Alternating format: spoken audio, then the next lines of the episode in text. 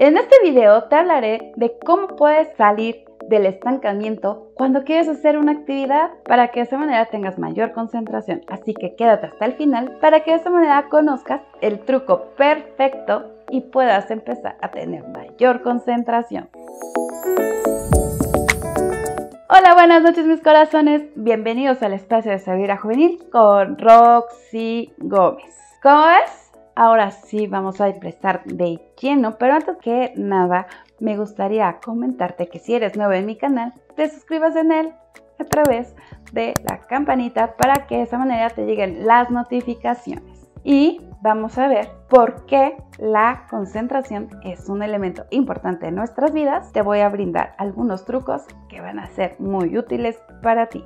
La concentración es un elemento muy importante porque la utilizamos en diferentes ámbitos de nuestra vida. ¿Qué sucede?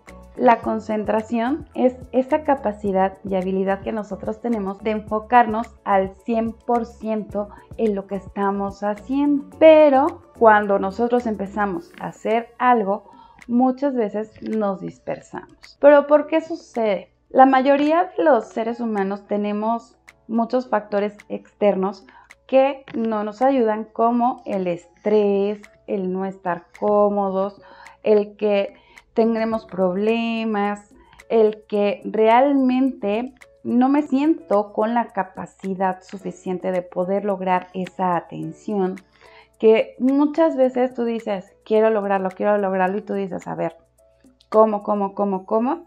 Pues el cómo lo tienes tú, pero para eso necesito que te relajes, ponte cómodo porque la verdad no necesito que te estreses más de lo normal. Cuando nosotros empezamos a trabajar en el proceso de la concentración, necesitamos eliminar todos los factores externos que no nos ayudan. Como bien lo mencioné, parte del estrés, parte del sueño, que también es uno de los elementos que no nos ayuda, también la alimentación, lo que es la forma de vivir en nuestro día a día porque también tenemos que aprender a manejar nuestras emociones. En este caso, cuando se puede detectar muchas veces algún trastorno que es el trastorno de déficit de atención, ahí yo no te puedo ayudar, pero te puedes acercar a alguien que te ayude porque es un problema que se necesita resolver de forma diferente.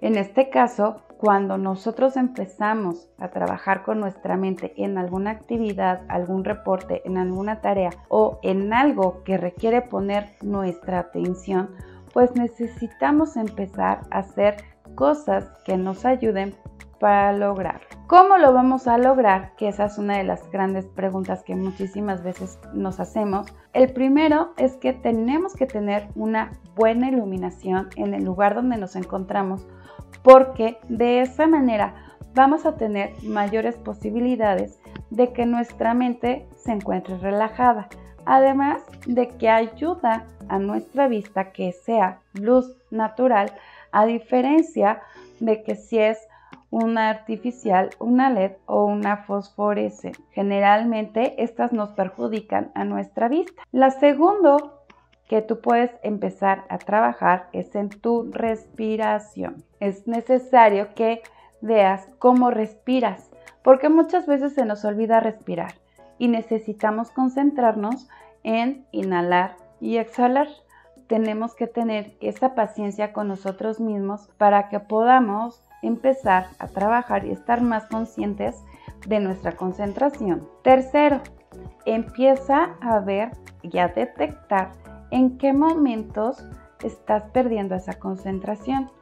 Cuando suceda, ahí puedes empezar a ver un objeto a la distancia y fíjate en todos los detalles. El color, la forma, la figura. Ahora sí quien dice, si tienes una impresora a un lado, pues cómo es una impresora, cómo está estructurada, cuáles son sus botones, qué tiene a un lado, qué tiene a otro, que si tiene una bandeja, que si tiene la parte del escáner, que si tiene otra patita arriba para poder meter la hoja. Ahora sí, como quien dice, pues tener toda la percepción de lo que es el objeto.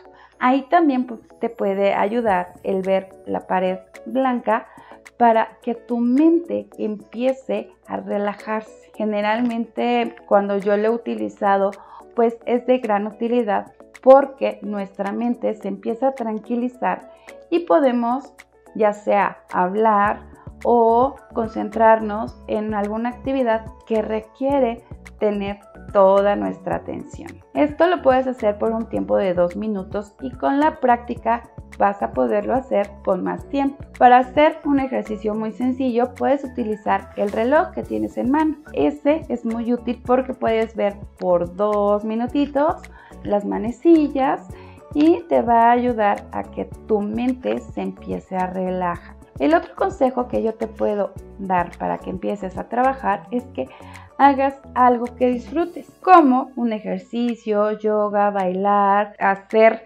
así el deporte que a ti te guste y lo que realmente te fascine hacer. Hasta puede hacer manualidades, que a muchas personas les encanta hacer eso. Cuando tú le dedicas por lo menos 30 minutos a una actividad diferente, tu mente se va a poder concentrar para hacer otra cosa, además de que vas a tener mayor creatividad. Otro consejo que te puedo dar para que empieces a utilizarlo es que necesitas empezar a trabajar en ti. ¿Y a qué me refiero con esto? Necesitas conocer cuáles son tus mayores distracciones. Las distracciones que tenemos a nuestro alrededor no ayudan.